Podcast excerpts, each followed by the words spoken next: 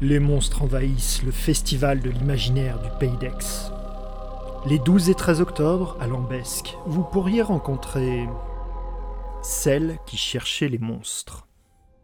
Elle se glissa dans les ruines abandonnées. Les arches effondrées s'empoussiéraient de la lente reptation des siècles. Elle s'avançait, furtive, sous le regard avide des lézards de la désolation.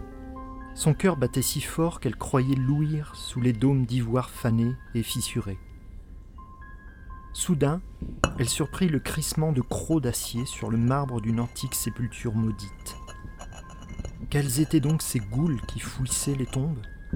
Quels êtres obscènes osaient se repaître des dormeurs les plus anciens, profanant corps et âmes Fascinée par sa propre terreur, elle s'interposa soudain, toute hérissée d'indignation. Les pillards, immondes, sacrilèges et cruels, l'aperçurent. Ils hurlèrent, jetèrent leurs outils et s'enfuirent. Malgré son port de reine, ses yeux de biche soulignés de colle, son buste fier d'héroïne érotique, elle comprit. Elle comprit qu'à cause de son corps d'écaille et de sa chevelure de serpent qui sifflait sur sa tête, c'était elle le monstre. Tous des monstres.